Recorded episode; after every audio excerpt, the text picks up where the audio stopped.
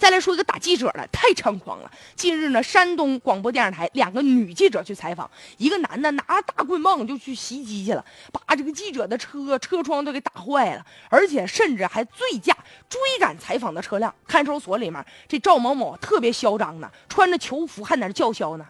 我如果知道你们是记者的话，我就心平气和的和你们谈了，我很好。我在家舒舒服服过日子，就是你们这些记者扰乱了我的家庭，是你们毁了我的家啊！我也不知道你们是记者呀，我知道是你们是记者，我砸你们的车干啥呀？其实他就是在狡辩。当天他还叫嚣还喊呢，人家记者都给他录下来了。他说啊，电视台的怎么着吧，反手就是一棒子。要说记者啊，都成为无冕之王，但是我们有些女记者出去也是面临着身体身心呢可能会受到一些伤害啊。有一些人呢。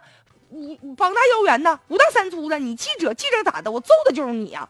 就暴力的这种方式来阻止记者的采访，说白了你就是心虚。你要没什么事儿的话，记者采访你就说实话呗。而且现在面对着这样的就是肆无忌惮的来打记者、践踏记者采访权的行为，我们一定要进行追究。记者那是为了揭露社会的阴暗面的，是报道老百姓关心的事儿的，肩负着监督社会的职责呀。如果记者的权益得不到保护的话，那我们还怎么很好的为老百姓发声啊？法律也明确规定，不允。许去殴打记者，记者有正当的采访权，所以保护每一个记者的权利就是保护他们的安全呢。我们责无旁贷啊。